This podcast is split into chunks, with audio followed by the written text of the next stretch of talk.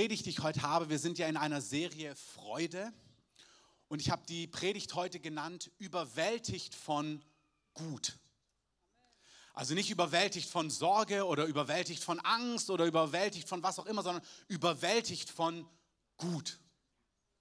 Und in dem Rahmen habe ich mir so überlegt, der Name Jesus, Jesus Christus, Christus ist ja nicht der Nachname von Jesus. Also ich bin Christoph Domes und das ist Dominik Wandel und da haben wir Sepp Müller und so weiter und so fort. Und dann gibt es eben Jesus Christus, sondern Christus, der Nachname von Jesus, ist nicht der Nachname, nicht der Familienname, sondern es ist eigentlich die Jobbeschreibung und das, was ihn ausmacht. Amen. Es gibt ja immer so Begriffe, es gibt die Marxisten und dann weißt du, ah ja, die sind Marx nachgefolgt und es hat nicht nur damit zu tun, dass sie dieser Person nachgefolgt sind, sondern dass sie das, für was diese Person stand, was diese Person ausgemacht hat, die Ideologie, die Botschaft, für die diese Person ähm, irgendwie aufgetreten ist, das verbindet man dann mit den Marxisten oder den Franziskanern, die sind Franziskus nachgefolgt oder den Hertanern. Ähm, Klinsmann ist keiner mehr, aber ähm, also die feiern das, was dort geschieht. Und so sind wir Christen. Es gibt die Stelle im Neuen Testament in der Stadt Antiochia, da heißt es, und in jener Stadt wurden sie zuerst Christen genannt. Und es bedeutet zuallererst, okay, das sind die Leute, die diesem Christus nachfolgen. Ich habe mir überlegt, wie gesagt, jede Ideologie steht ja für was oder jeder Name, Ideologie ist das falsche Wort, aber wenn man sowas hört, Franziskaner, man verbindet einfach Dinge damit. Und ich habe mir überlegt, was verbindet man eigentlich mit dem Begriff Christen? Und dann habe ich wie empfunden, dass der Heilige Geist so eine richtige Agenda hat. Also wie so, dass so eine Zeit ist, wo er sagt, in kürzester Zeit werde ich das komplett verändern. Wenn in eurer Stadt und in eurem Land man von Christen spricht und man vielleicht, ich möchte jetzt gar nicht beschreiben, ähm, was vielleicht manche Leute davon empfinden, ähm, will auch niemand auf den Schlips treten dann damit, sondern, aber ich habe es empfunden, was der Heilige Geist sagt, was in kürzester Zeit passieren soll. Ich glaube, dem Heiligen Geist ist daran gelegen, dass erstens, wenn Leute Christen hören, dass das Erste, was sie denken, oh, das sind doch die Leute, die überwältigt sind von Gutem.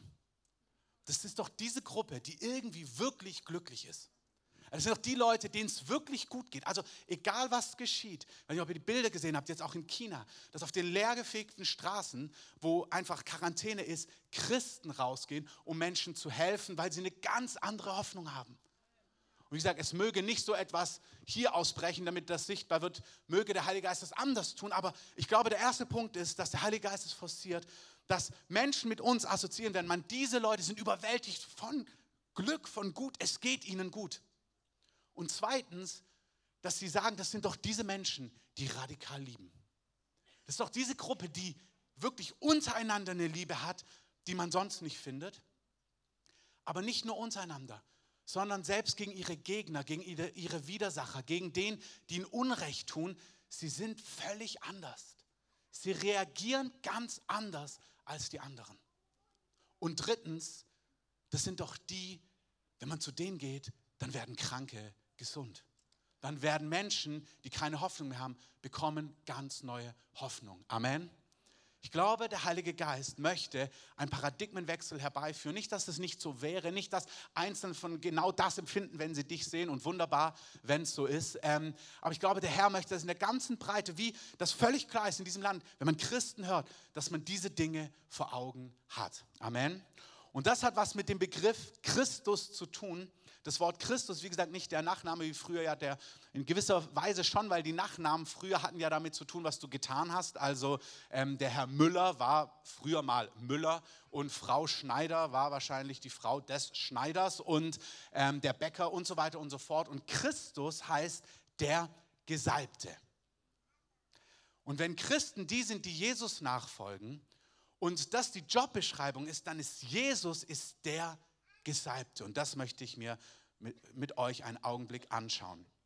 Wie immer, wenn wir zusammenkommen, immer und manchmal irgendwie noch mehr, geht es nicht darum, dass du, wenn du hier rausgehst heute, zehn neue Punkte hast, sondern es soll zuallererst dein Herz berühren, aber vor allem das Reich Gottes besteht nicht in Worten und nicht in überredenden Worten, sondern während wir über Dinge reden, passieren diese Dinge. Amen. Das heißt, und das deutet dieser Name schon an, der Jesus, der Gesalbte, das bedeutet er, das Wort, wie gesagt, ich werde es ausführen, er ist fähig, gewisse Dinge zu tun, die sonst niemand tun kann. Und ich empfinde ganz stark einfach, dass das, was so begonnen hat in der Lobpreiszeit, ich habe kurz überlegt, ob wir einfach die Predigt canceln ähm, und einfach so dabei bleiben, weil das so stark war. Ähm, das Schöne ist, dass ich empfunden habe, wie der Heilige Geist einfach so mir Ruhe darüber gegeben hat, dass wir einfach hineingehen können und seine Gegenwart lagert hier. Empfange, während wir reden, einfach das, was du auch brauchst. Es wurden ja schon Dinge angesprochen. Heilung, Hoffnung, neuen Lebensmut, was auch immer. Ich nehme euch mit hinein und zwar in eine Stelle in Lukas 4, Vers 18. Ihr dürft gerne das in euren Bibeln aufschlagen. Das Skript wird auch wieder hochgeladen.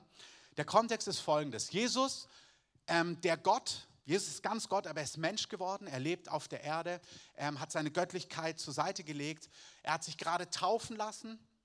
Für diejenigen, die nicht wissen, was es bedeutet, dass ähm, damals im Volk Israel sind die Menschen zu einem Prediger Johannes gegangen und sie haben sich taufen lassen, um auszudrücken, wir wollen unsere Schuld ablegen und wir wollen ganz neu mit Gott leben. Und Jesus hat es auch getan, obwohl er keine Schuld hatte. Kurz danach kam der Heilige Geist, die Kraft Gottes auf ihn und ein Dienst von Wundern hat im Leben von Jesus begonnen. Und es sind schon einige tolle Dinge passiert. Und jetzt kommt er in seine Heimatstadt Nazareth und er geht dort, samstags war immer Gottesdienst, wie bei uns sonntags war dort samstags Gottesdienst. Er geht in die Synagoge, nach seiner Gewohnheit heißt es. Und er sitzt dort. Und dann war es dort in den Gottesdiensten so, so wie bei uns, da gibt es einen gewissen Ablauf. Und damals war es dort, dass quasi aus den Gesetzestexten der Juden gelesen wurde. Da gab es fortwährend, wurden weitere Texte gelesen. Und dann gab es den nächsten Teil, wo prophetische Schriften vorgelesen wurden. Und wenn du bereit warst, auch etwas vorzulesen, dann konntest du aufstehen. Und dann wurde dir eine Schriftrolle gereicht und dann hast du die Schriftrolle aufgemacht. Früher gab es ja keine Bücher, auch keine iPads, da gab es solche ledernen Rollen und dann wurden die aufgerollt und dann hast du etwas aus diesen prophetischen Schriften vorgelesen. Und in diesem Gottesdienst, Jesus ist in der Synagoge, stellt er sich hin, der Synagogenvorsteher sieht, ah ja, er möchte auch etwas vorlesen, reicht ihm die Schriftrolle, das hat er ausgewählt. In einer Schriftrolle war immer nur ein Buch, in seinem Fall war dort das Buch Jesaja, der Prophet Jesaja. Er öffnet sie und entscheidet sich, in Anführungszeichen, aus Jesaja 61 zu lesen. Es ist so, wie heute auch in den Landeskirchen, es gab oft Texte, die jeweils dran waren an diesem Wochenende. Und das war der Text, der an diesem Wochenende dran war. Und Jesus liest vor, aber ich zitiere es jetzt aus der Geschichte von Jesus im Neuen Testament, Lukas 4, 18 bis 21. Jesus liest, der Geist des Herrn ist auf mir, weil er mich gesalbt hat, Armen gute Botschaft zu verkündigen. Er hat mich gesendet, Gefangenen Freiheit, Erlass der Schuld und Freilassung auszurufen und Blinden, dass sie wieder sehen, Öffnung des Kerkers er hat mich gesamt Zerschlagene in Freiheit hinzusenden und auszurufen ein angenehmes Ja des Herrn. Und als er das Buch zugerollt hatte, also da sehen wir schon, die deutsche Übersetzung trifft es nicht ganz, weil ein Buch rollst ja nicht zu in der Regel, ähm, aber als er die Rolle eben wieder zugerollt hatte, gab er es dem Diener zurück und setzte sich. Und alle Augen in der Synagoge waren auf ihn gerichtet. Er fing aber an, zu ihnen zu sagen, heute ist diese Schrift für euren Ohren erfüllt. Und ich möchte einfach mit euch diese Stelle ganz kurz durchgehen. Erstens, Jesus sagt, der Geist des Herrn ist auf mir. Wie gesagt, er liest es vor. Das Interessante ist ja, er liest eine Bibelstelle vor und sagt dann, und Leute, das, was ihr da gelesen habt, was vor hunderten Jahren prophezeit worden ist, ab heute gilt es. Jetzt ist es erfüllt. Also was Jesus damit sagt, ist, das, was der Prophet gesehen hat, dass eines Tages ein Mann kommen wird, der sagen wird, der Geist, der Heilige Geist ist auf mir, um all diese Dinge zu tun. Dieser Mann bin ich. Das klingt für uns, die wir Jesus kennen, wir können das nachvollziehen. Wenn du Jesus nicht kennst, von all dem keine Ahnung hast, das jüdische Volk wusste über hunderte Jahre, dass eines Tages Gott einen Retter, einen Erlöser senden wird. Und in ihren Augen war das vor allem ein politischer Befreier, einer, der, sie, der ihnen als Volk Israel helfen wird, der ihnen zu Recht und Gerechtigkeit verhelfen wird. Und Jesus nimmt diese Stelle und er spricht hier von Dingen, die aber gar nicht so sehr politisch oder irgendwie geartet sind, sondern diese Dinge haben ganz viel mit inneren Sachen zu tun, wie wir es gerade gehört haben. Also Jesus sagt, diese Schrift ist heute erfüllt und jetzt möchte ich das kurz auslegen. Der Geist des Herrn ist auf mir. Erstens, die Tatsache, dass Jesus hier nicht vom Heiligen Geist spricht, sondern er betont der Geist des Herrn. Und der Geist des Herrn, das Wort Herr im Alten Testament, das war immer klar, das ist Vater Gott.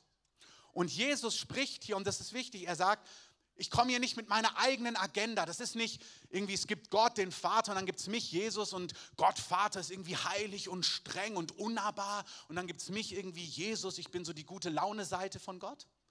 Sondern er sagt, nein, nein, der Geist des Herrn, der Geist des Vaters, des Schöpfers, des Heiligen, des Allmächtigen, dieser Geist ist auf mir.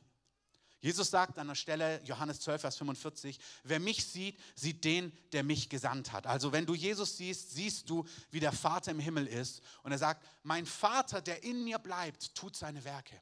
Also all die großartigen Dinge, die wir von Jesus sehen, die sehen wir, die sind nicht Jesus und der Vater hat irgendwie eine andere Meinung, sondern zwischen die beiden passt kein Blatt. Amen. Zweitens, der Geist des Herrn ist auf mir, er hat mich gesalbt. Da haben wir es. Dieses Wort Salbung ist das Wort, was in Christus drinsteckt, der Gesalbte ist. Nicht der Nachname, sondern es ist die Jobbeschreibung, der Titel von Jesus.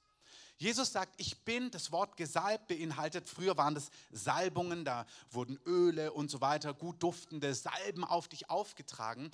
Aber im Alten Testament war das Bild von Salbung, da wurde Öl genommen, aber was mit, diesem, mit dieser symbolhaften Handlung passiert ist, ist, dass im das war im Natürlichen und im Unsichtbaren wurdest du übernatürlich von Gott befähigt für eine Aufgabe. Im Alten Testament wurden Könige, Priester, der, der hohe Priester und Propheten, die wurden gesalbt. Und dann wurden, als das passiert, kam eine übernatürliche Weisheit auf die Könige, eine übernatürliche Gabe zu sehen, auf die Propheten, auf die Hohepriester zwischen Gott ähm, und Menschen zu stehen. Und dieser Begriff, dass er übernatürlich befähigt ist, das sagt Jesus, ich bin gesalbt. Das ist eine übernatürliche Kraft auf mir. Und zwar, um Folgendes zu tun. Erstens, Arme und Elenden soll gute Botschaft verkündet werden. Das Wort arm ist wirklich das Wort wörtlich sogar bettelarm. Also was da steht, wenn du bettelarm bist, und zwar in beiderlei Sinn. Jesus ist gekommen für Menschen, die bettelarm sind, die richtig in Not sind. Wir haben ein Wort bekommen als Gemeinde, haltet euch zu den Niederen. Ich bin dankbar, dass wir im Prenzlauer Berg sind, in so einem Hipsterviertel, so Hipster wie du, ähm, und dass wir das Privileg haben, in so einem Kinogottesdienst zu machen, alles Schönes. Aber wir dürfen nie zu fein, zu hip, zu cool sein, um die Menschen zu vergessen, den Gott wirklich, die Gott wirklich auf dem Herzen liegen. Ich weiß von, ich weiß von einer Gemeinde in den USA, vom Pastor direkt, also Bill Johnson hat es erzählt. In der Nachbargemeinde gab es eine Gemeinde, wo viele Obdachlose hingekommen sind. Und dann hat die Gemeindeleitung das gesehen und es hat halt auch eine gewisse Dynamik hineingebracht und gewisse Herausforderungen. Und dann hat die Gemeinde entschieden, die Leiterschaft, das wollen wir nicht.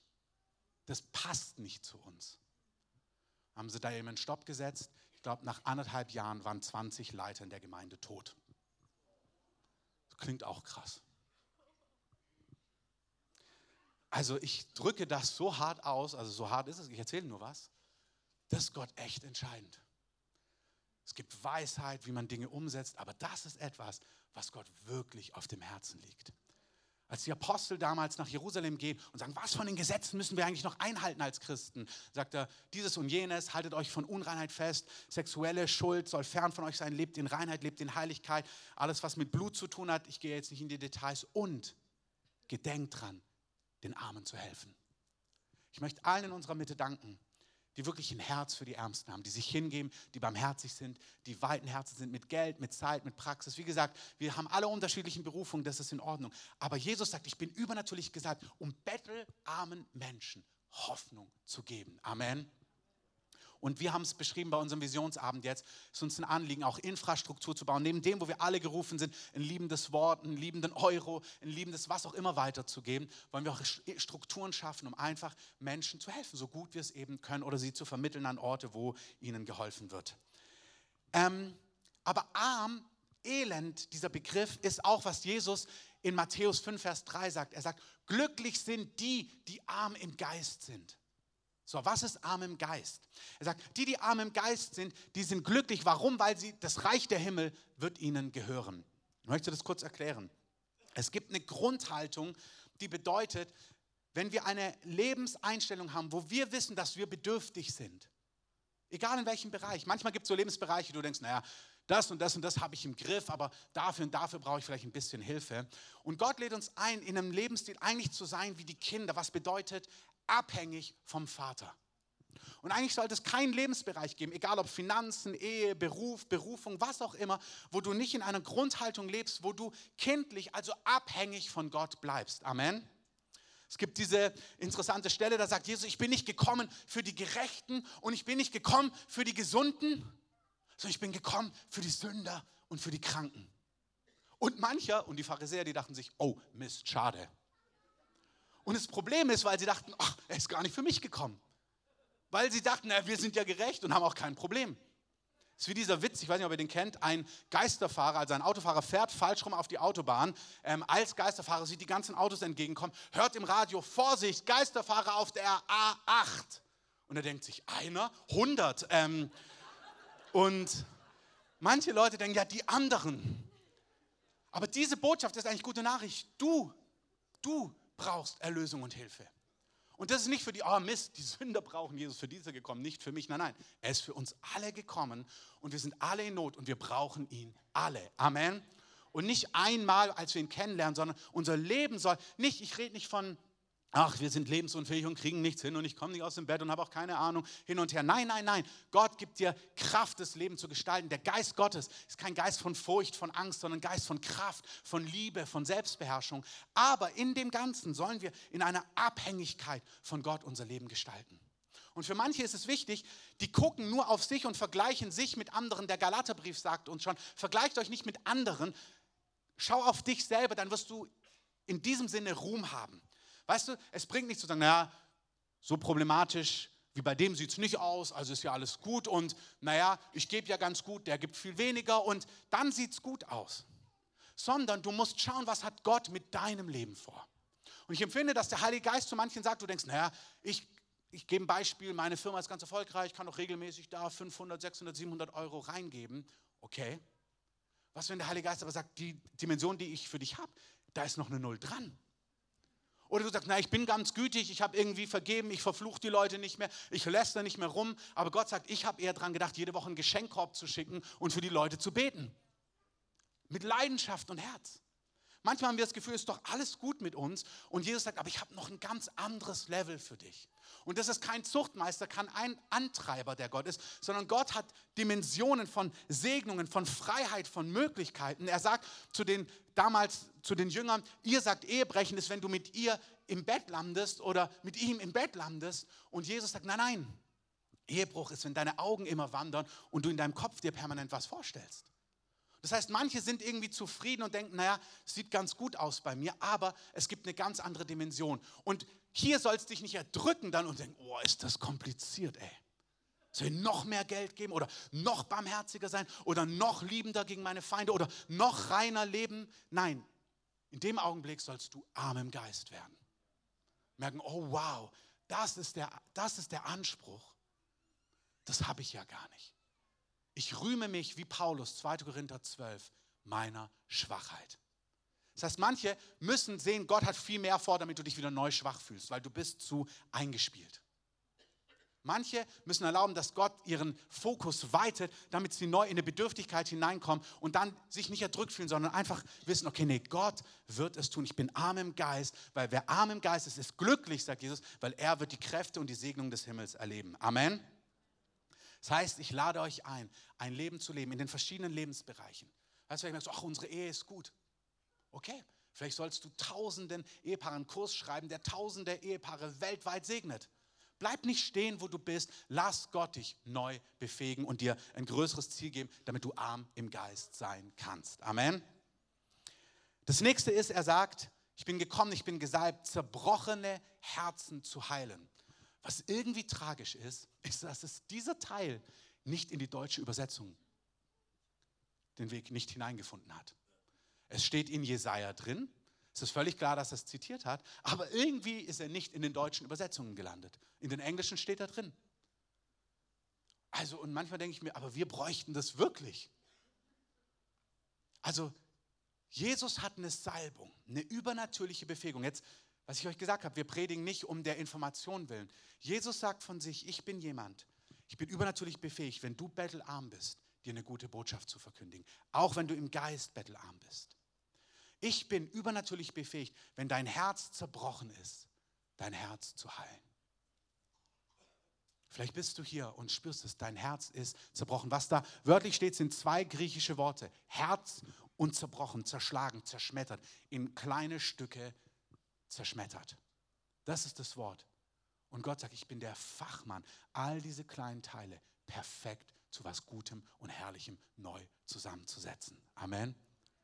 Wenn du hier bist, wir haben so viele Worte heute gehört von Selbstmord, von Hoffnungslosigkeit, Vielleicht ist dein Herz zerbrochen über Menschen, über Beziehung, über Gemeinde, über Leiter. Vielleicht kommst du aus dem Hintergrund, wo du spürst, dein Herz ist so bedrückt und so kaputt und so zerstört. Und ich möchte dir sagen, es gibt prozesshafte Heilung. Manchmal sagt man, die Zeit heilt alle Wunden. Erstens stimmt es nicht. Das stimmt nicht. Die Zeit heilt nicht alle Wunden. Und manchmal bräuchte es so viel Zeit, also selbst wenn das so wäre, gibt es manche Dinge, die bräuchten so viel Zeit, dann bist du irgendwie, dann ist deine Zeit hier wahrscheinlich vorbei, bis du ganz durch bist. Und Jesus sagt von sich, ich habe eine übernatürliche Salbung, eine Salbe, einen Balsam, eine Medizin, die ein zerbrochenes Herz heilen kann. Und das ist für dich und es ist für uns, für andere. Amen. Das nächste, was er sagt, ist, ich bin gekommen, um Gefangene Freiheit auszurufen. Und das Bild hier, das Wort, was verwendet wird, ist wirklich Gefangene, Menschen, die im Gefängnis sitzen. Manche Übersetzungen sagen dann, und Blinden, dass sie wieder sehen. Aber wörtlich steht da nicht Blinden, dass sie wieder sehen, sondern Öffnung des Kerkers. Ich weiß nicht, was die ähm, Übersetzer sich da gedacht haben, aber wahrscheinlich wurde das als Bild verwendet, wenn du jahrelang im Knast saßt, im Dunkeln, und dann wieder ins Licht kommst und dann merkst, oh, die Sonne blendet so und quasi die, die quasi nicht mehr sehen können, weil die Sonne sie blendet, das ist das Bild. Also du warst jahrelang gefangen, du bist jahrelang in Gefangenschaft gewesen, vielleicht dein Leben lang, vielleicht seit du klein bist, in deinem Körper gefangen, in deinem Herzen gefangen, in deiner Seele gefangen, wie auch immer sich das anfühlt, in Lügen gefangen, in Ablehnung gefangen, in Schmerz gefangen, in Sucht gefangen. Es sind Menschen, die wurden als Kind missbraucht. Und es ist ein Joch, es ist eine Fessel, die dich bis heute quält. Einige, einige, viele, Schrägstrich einige Menschen befreit, befreit wollte ich gerade sagen, Amen, ähm, begleitet, die als Kind missbraucht wurden, um dann Täter zu werden.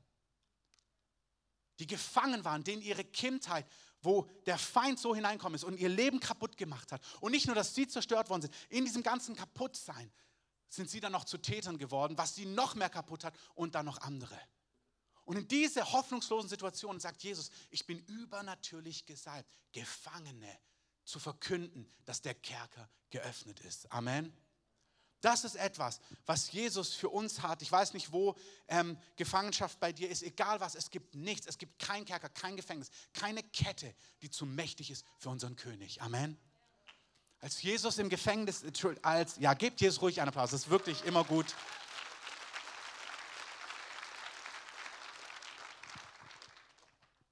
Als Paulus im Gefängnis saß, haben sie angefangen ähm, anzubeten. Und als sie anbeten, kam ein Erdbeben und alle Kerker, alle Türen, alle Ketten haben sich geöffnet. Gott ist so fähig, wirklich auch im Natürlichen, jedes Gefängnis zu öffnen. Amen. Petrus, als er im Gefängnis war, da betet die Gemeinde leidenschaftlich. Sie sind gefangen und dann kommt ein Engel, öffnet ihm die Fesseln, öffnet ihm die Türen und führt ihn raus. Und als er ankam da, zur betenden Gemeinde und geklopft hat, konnten die Leute gar nicht glauben, dass Petrus an der Tür steht. Lass uns nicht so eine betende Gemeinde sein, die, wenn es passiert, dann verwundert ist. Das kann ja gar nicht sein. Das sieht ja aus wie eine Gebetserhörung. Ähm, das ist ja tragisch. Sondern erwartet, dass die Dinge passieren, die wir beten. Und auch hier möchte ich kurz sagen, lasst uns beten, wie wir es gehört haben. Es gibt nicht nur die unerreichten Volksgruppen, es gibt auch die verfolgte Kirche. Und Freunde, es ist keine Serie jetzt über Gebet. Aber in den Serien, wo wir über Gebet gesprochen haben, Gebet ist keine Beschäftigungstherapie. Wir beten nicht, weil wir irgendwie nichts zu tun haben, sondern wir beten, weil Gott unsere Gebete braucht oder umgekehrt, weil Gott uns Autorität gegeben hat, auf Erben seine Absichten durch Gebet freizusetzen. Amen. Und Paulus sagt, ich wollte zweimal zu euch kommen, aber der Feind Satan hat mich gehindert. Auch das sei kurz gesagt, sind wie drei Türen, die ich bewusst öffne. Es gibt einen realen, konkreten Feind der Menschen und das ist der Teufel. Es ist kein Ammenmärchen aus dem Mittelalter. Es gibt Gemeindebewegungen auch in unserer Stadt, die jetzt darlegen wollen, warum es das gar nicht gibt, sondern ähm, das ist da, wo nichts Gutes getan wird, da ist das Böse. Das ist ein philosophischer, netter Gedanke, der auch nicht ganz falsch ist, aber es gibt den Bösen. Der ist real. Und unser Gott hat ihn überwunden. Und unser Gott hat ihn besiegt. Amen. Das heißt, Paulus sagt, Satan hat mich zweimal daran gehindert. Und dann sagt er, ringt in den Gebeten mit mir, dass ich kommen kann. Das heißt, Unsere Gebete machen einen Unterschied. Weil die Gemeinde anhaltend gebetet hat für Petrus, konnte ein Engel freigesetzt werden, um ihn in Freiheit zu führen. Ich höre hier auf, wenn du merkst, wow, warum, aber kann Gott nicht einfach tun? Sehr gute Frage. Wir haben auf unserer Homepage mehrere Serien über Gebet. Hör da rein. Unsere Gebete machen einen Unterschied und lasst uns auch für die verfolgte Kirche beten. Für ihre Leiter, für ihre Familien, für ihre Kinder, für Mut, für Standhaftigkeit, aber auch Gott, dass Gott sie übernatürlich befreit. Amen. Das nächste, was er sagt, ist, ich bin gekommen, zerschlagene in Freiheit hinzusenden. Ist nochmal das gleiche Wort, ähnlich wie bei zerbrochenen Herzen. Es ist dieses Wort auf Englisch, das bruised, also völlig zerschlagen, zerschmettert. Ich weiß nicht, was zerschlagen ist in deinem Leben, deine Jugend, ob du zerschlagen bist von deinen eigenen Fehlern, von deinem Versagen, von deiner Sucht. Vielleicht bist du zerschlagen und zerschmettert, weil du irgendwie denkst, Mann, mein Leben ist ein Scheit, ist ein Scherbenhaufen, aber ich bin selber schuld dran. Hey, Jesus bleibt da nicht stehen. Jesus liebt es, wenn du ihn einlädst, was wir gehört haben, humble yourself. Wenn du sagst, Jesus, hilf mir. Es gibt nichts, auch keine Schuld, auch keine eigene Schuld, die zu groß ist. Wenn du zu Jesus schreibst, es ist Jesu Ehre, dir zu helfen und dich zu retten. Amen. Es ist Jesu Ehre, dir zu helfen und dich zu retten. Ich weiß nicht, was zerschlagen ist, deine Ehe, dein Beruf. Ich weiß nicht, ob du aus einer Region kommst, wo Krieg war, wo Verfolgung war, wo du traumatisiert bist. Und alles, was wir hier sagen, das ist nicht nur für euch. Das, was wir hören, werden wir gleich im letzten Punkt sehen. Das ist für uns. Aber dann ist es vor allem auch etwas, was wir weitergeben. Amen. Vielleicht sind Menschen in deinem Umfeld, die sind zerschlagen. Ihr Leben, ihre Seele, ihre Familie, ihr Hintergrund, die sind traumatisiert von Krieg oder Ohnmacht oder Flüchtlinge oder was auch immer. Und der Geist Gottes salbt Menschen übernatürlich, dass Zerschlagene in Freiheit hingesendet werden können. Amen. Und jetzt, was für ein glorreicher Punkt. Er sagt, ich bin gekommen, um auszurufen, ein angenehmes Ja des Herrn. Ich meine, das Wort ist schon fantastisch. Aber was ist denn das für ein Wort? Ich rufe aus, ein angenehmes Ja, ein gutes Ja. Das ist, was Jesus sagt. Jesus sagt, das ist das Mandat. Und heute ist diese Zeit erfüllt. Und zu diesem Begriff möchte ich auch noch kurz etwas sagen. Das Wort, was hier steht, das angenehme Ja, ist das alttestamentliche Jubeljahr.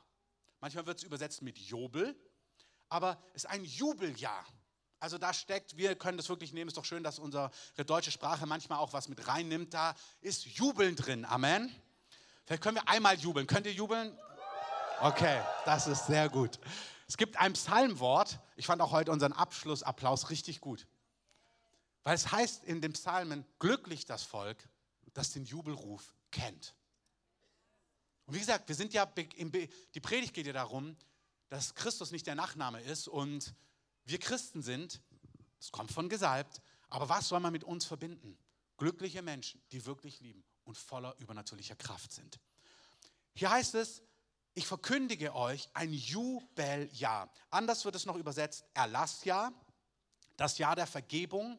Hesekiel nennt es das Jahr der Freilassung oder an anderer Stelle das willkommene Jahr. Das willkommene Jahr, das Jahr der Vergebung, der Freilassung, des Erlasses, des Jubels.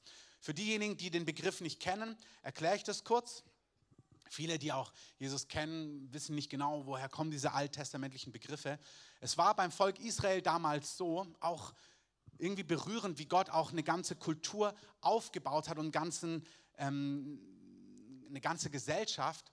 Sie muss, wenn du dort im Land Israel warst, dann hattest du Grundbesitz und so weiter und so fort. Der wurde vererbt an deine Kinder. Ich kürze es ein bisschen zusammen.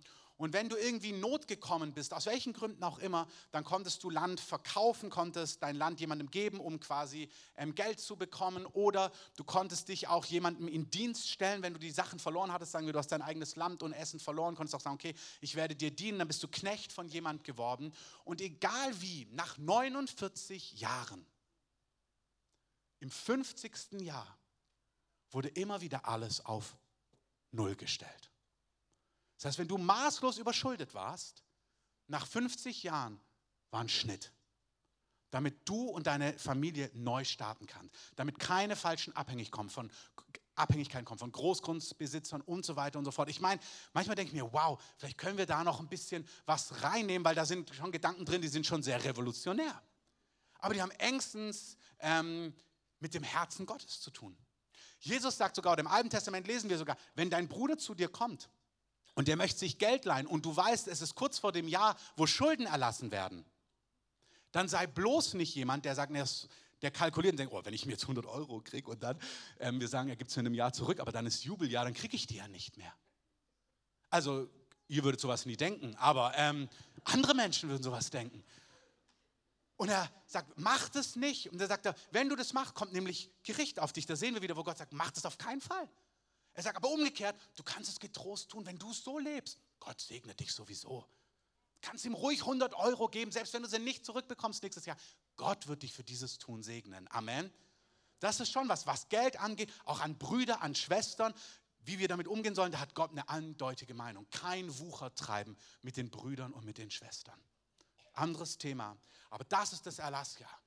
Das ist das Jubeljahr. Da wurde alles auf Null gestellt. Wenn du Knecht warst, konntest du nach 50 Jahren konntest du ausziehen, dann solltest du gesegnet werden von dem, dem du gedient hast, solltest richtig Güter mitbekommen, um etwas Neues aufzubauen. Du solltest nicht mit leeren Händen gehen. Ey, das ist so großzügig und gütig. Erlass der Schuld, zurück zu deinem Erbteil, du hast dein Land wieder bekommen, es wurde dir wieder überschrieben, die Schuld wurde erlassen und so weiter und so fort. Das ist das angenehme Jahr des Herrn, das ist das Jubeljahr, das ist das Jahr der Freilassung und der Vergebung.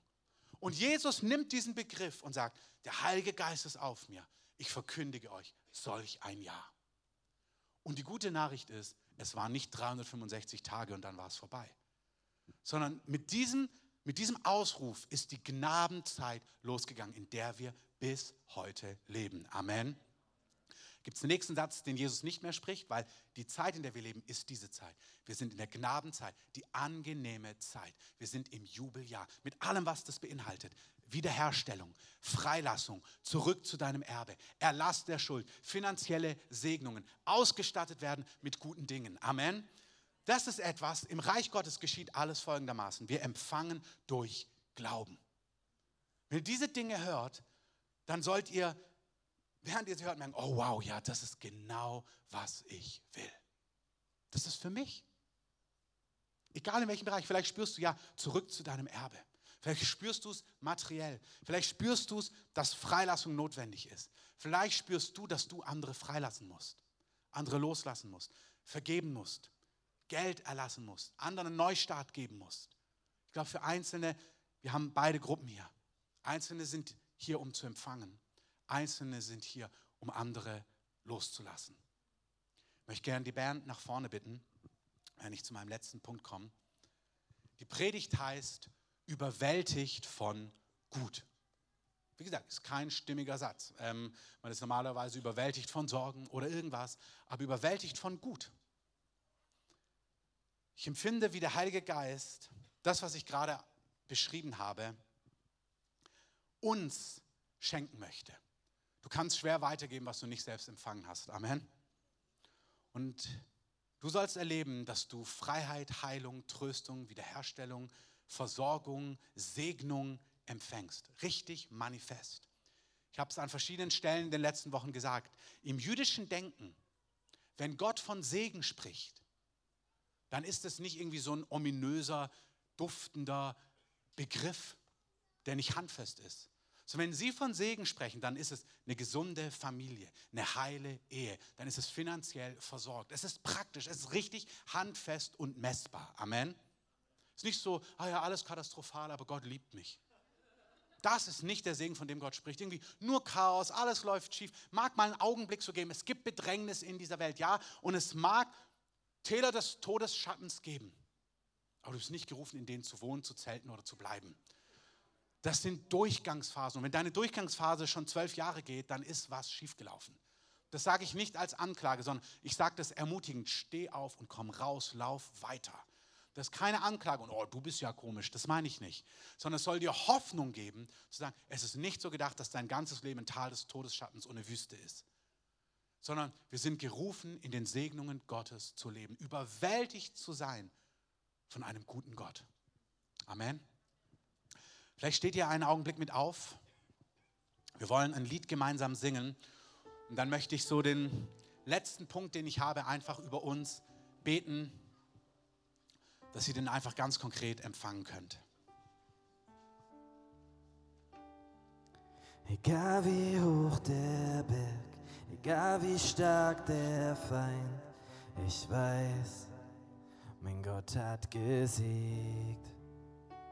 Wie hoch die Mauern sind und Sorgen mich bedrängen, ich weiß, alle Ketten zersprengen.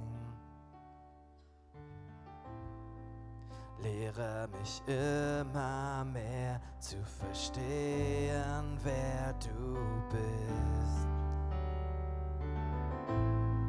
Die Gewissheit tief in mir, dass du der Sieger bist. Ja, ich weiß, mein Gott ist größer, er hält alles in der Hand und ich weiß, er kämpft meine Kämpfe, er ist Sieger in Ewigkeit. Mein Gott ist größer, mein Gott ist größer. Ja, ich weiß, mein Gott ist größer, er hält alles in der Hand. Und ich weiß, kämpft meine Kämpfe, er ist Sieg in Ewigkeit. Mein Gott ist größer,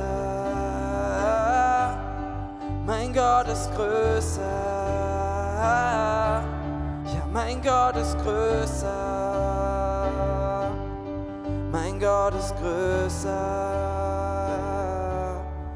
Mein Gott ist größer als Lüge, größer als Hass größer als Tod und Gewalt, größer als jeder Umstand, größer als Angst. Mein Gott ist der Größte. Mein Gott ist größer als Lüge, größer als Hass, größer als Tod und Gewalt, größer als jeder Umstand, größer als Angst. Mein Gott ist der Größte. Mein Gott ist größer als Lüge, größer als Hass, größer als Tod und Gewalt, größer als jeder Umstand, größer als Angst. Mein Gott ist der Größte. Ja, ich weiß, mein Gott ist größer. Er hält alles in der Hand. Ja, ich weiß, er kämpft meine Kämpfe er ist Sieg in Ewigkeit. Mein Gott ist größer. Herr, das sagen wir dir. Du bist größer, größer. Du bist mächtig und du bist gut. Ich möchte diesen Gottesdienst, diesen letzten Punkt irgendwie so zusammenbinden.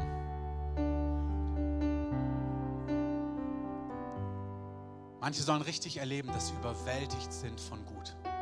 Vielleicht könnt ihr alle eure, Augen, wenn ihr wollt, einfach so einen Augenblick schließen, einfach jetzt nochmal so in Empfangsmodus gehen.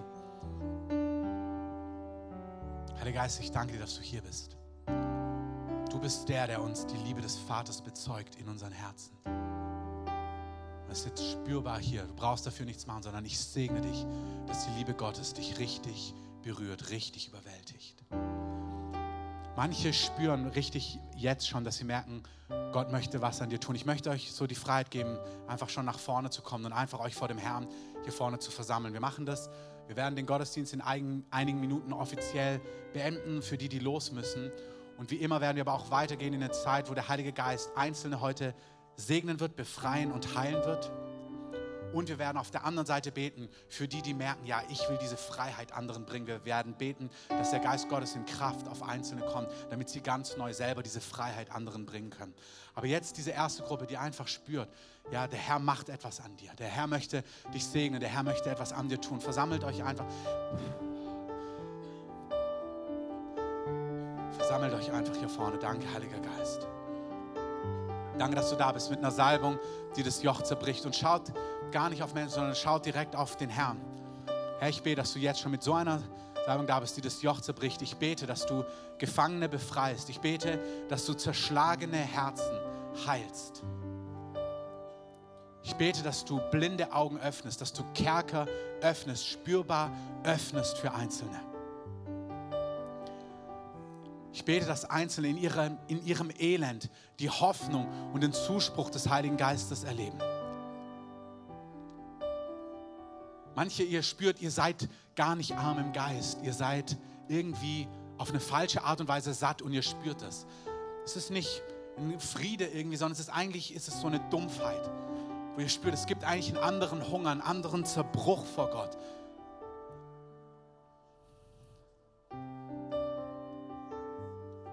Ich spüre das bei Einzelnen. Ihr spürt, dass irgendwie das Feuer für Jesus fehlt und der Herr möchte ganz neu dir ein Feuer für ihn geben. Jetzt eine Armut im Geist.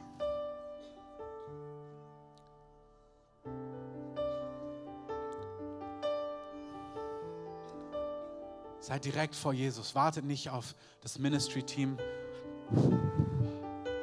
sondern der Heilige Geist macht vieles direkt im ganzen Raum. Danke.